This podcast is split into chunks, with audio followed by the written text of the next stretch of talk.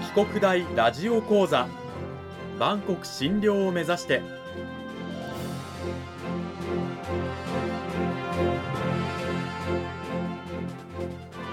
番組タイトルにあるバンコク診療とは世界の架け橋を意味する言葉です。この番組はアジアの十字路に位置するここ沖縄にある沖縄国際大学で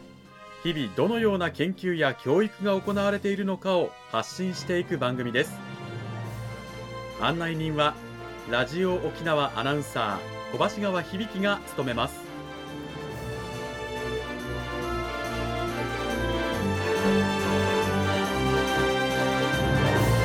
この番組は沖縄国際大学の提供でお送りします。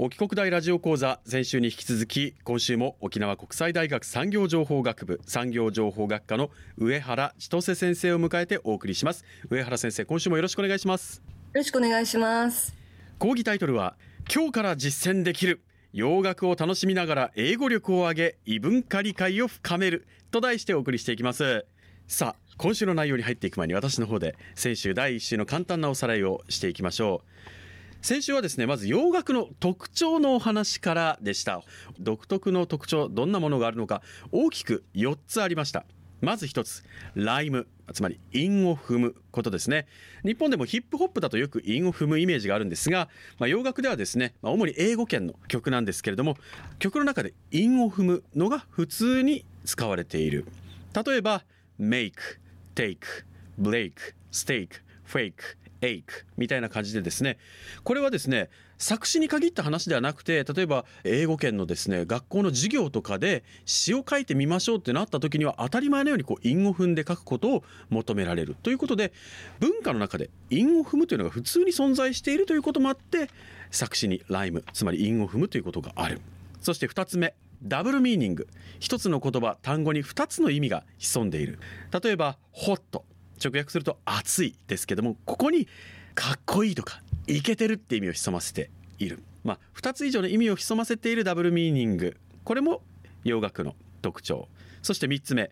固有名詞を使用することがある。人地域。ブランドですね。これはですね例えば、まあ、高級ブランドの名前を歌詞に出すことによってそのブランドが持ってるイメージを借りて聴いている方にイメージをしやすくさせる。でこういうイメージの人がいるんだキャラクターが登場してるんだっていうことで分かりやすくなる。そして4つ目政治的社会的な曲が少なくない。ということ日本ではあまりないんですけれども例えばマイノリティの権利を主張するような、まあ、曲であったりとかチャリティーの曲であったりとかそういったものが少なくないんですね。これはどうしてかというと自分の考えを主張する文化があるということそれからま有名人著名人やま裕福な人にとってはそういった主張をすることが責任なんだというような文化がある。だからこそ例えば「We Are the World」のようにですね本当にビッグアーティストたちが一緒になってこの人たちを助けようというような行動を起こしたり曲を作ったりということが当たり前に存在する。それが洋楽の特徴なんだというお話していただきました。さあそれを踏まえた上でですね、はい、上原先生今週はどういったお話聞かせていただけるんでしょうか？はい。先週は英語の曲をメインにいろいろお話をさせていただいたんですけど、今週はちょっとグローバルに見ていきたいなと思います。グローバルなアーティストの紹介だったりとか、グローバルアーティストってそもそも何みたいなところからちょっと入っていきたいなと思います。うん、グローバルアーティスト、まあ、世界的なアーティストってね、直訳すると、そういう理解でいいんでしょうか、はいそうですね。あの、いろいろ多分いろんな解釈の仕方あると思うんですけど、授業で実際学生に同じ質問をするんですね。そうすると、大体やっぱりこう英語で歌を歌ってる人とか、英語圏のそもそもイギリスの人とかアメリカの人とかがグローバルアーティストじゃないっていう答えがやっぱり返ってくるんですけど、まあ、最近はちょっとそうでもないんじゃないっていう方向に行ってますよね。例えば K-POP がすごく人気なので、いわゆるこう見た目が金髪で目が青くてっていうような感じのグローバルアーティストではなくなってきてるのかなっていうふうに思います。今の K-POP 先生出してくださいましたけれども、はい、あの具体的にアーティスト名でこの方なんかも例えば今新たなグローバルアーティストですよみたいな方はいらっしゃるんでしょうか？はい、お二人いまして、まず一人目がですね、フォージアさんっていう方で、はい、彼女はモロッコ系カナダ人なんです。だから国籍はカナダなんですけども、こう金髪で白人でっていうような感じではないんですね。モロッコ系なので。で、まだ若干23歳なので若いんですよね。とにかく彼女は。はい。あの画像を見たんですけれども、ちょっとね、黒髪？で、はい、ちょっとエキゾチックな顔立ちといいますか、あの、はい、不思議な雰囲気ですね。で、ねうん、またこう歌い方もやっぱりその彼女のバックグラウンドモロッコだと思うんですけど、独特なんですよね。こう声のこう震わせ方とか、強弱のつけ方とか、はい、もうぜひ皆さんにあの聞いていただきたいなと思います。で、先週ちょっとダブルミーニングで出てきたんですけど、ブロークっていう単語を使ってる曲がこの Tears of Gold っていうあの曲で、はい、女性がこう好きな男性にどんどんお金を貢いじゃってみたいな、それでブロークになっちゃう、お金がなくなっちゃったみたいな曲なんですけども、本当にこう切ない感じの歌詞で、あとこの Tears of Gold のゴールドも多分ダブルミーニング、そのお金っていう意味のゴールドと、あとこう、あの、とても尊いものというか、はい、あの、大切なもの的な意味でゴールドって使ってると思うんですね。はい。なので、ぜひ、あの、皆さんこのミュージックビデオは結構エグゾチックな感じなので、ぜひ検索してみてみてください。今、女性のね、はい、フォージャーさん出していただきましたけど、男性のグローバルアーティストもいらっしゃいますか？はいこちらも私の最近の推しの方なんですけど、ディマッシュ・クダイベルゲンという方で、あのまあ長いのでお名前がディマッシュっていうふうにみんな言っています。で、彼は中央アジアのカザフスタン出身なんですね。私もなんかどこだろうと思って最初地図が、あ、ここだみたいな。はい。で、彼いろいろこう特徴があるんですけど、まずそのカザフスタン出身なんですが、あの中国の歌番組でブレイクしたっていうことがちょっと面白いなやっぱりグローバルだなって思います。で、えー、中国の歌番組でカザフ出身の彼が人気が出たということなんですけど、はい、この歌い方とか声とかの特徴もあるんですか、はいあそうなんですね。本当に6オクターブの声域を持っているっていうことで、本当にビジュアル見ないと女性が歌ってるんじゃないかなって思うような声の高さだったりとか、あともう低くて太い声も出せるので、本当にカザフの民謡からポップスとか、あとオペラも歌えるんですね。はい、そういうこう声楽もやってるので、なのでなかなかあのいないかなと思います、こういったアーティストは。はい。あしかもあれですよね、こういろんな国の言葉でも歌ってらっしゃるという。はい。それも本当に特徴で、で、あの、まあ、先ほどから言ってますように、やっぱり英語で歌うっていうのが今までこう、グローバルだと主流だったんですけども、彼は13カ国語で今のところ歌える。多分これからも増えると思うんですけど、最近あの、日本語も加わりまして、玉置浩二さんの行かないでっていう曲があるんですけど、それをあの、中国人のアーティストがまずカバーして、それをその中国語でカバーされたものをこのディマッシュが歌ってたんですけども、やっぱりあの、オリジナルのその日本語でも歌いたいっていうことで多分日本語でも最近歌っているので、まあ日本のファン多分すごく嬉しいと思うんですけども。あの、ご本人は別に日本語が話せるというわけではないんですよね？もうあもう全然そうです。もちろん話せないですね。えー、自分が話せない言語でも歌ってみるというこの姿勢がまたすごいと言いますか、新しいというか。はい。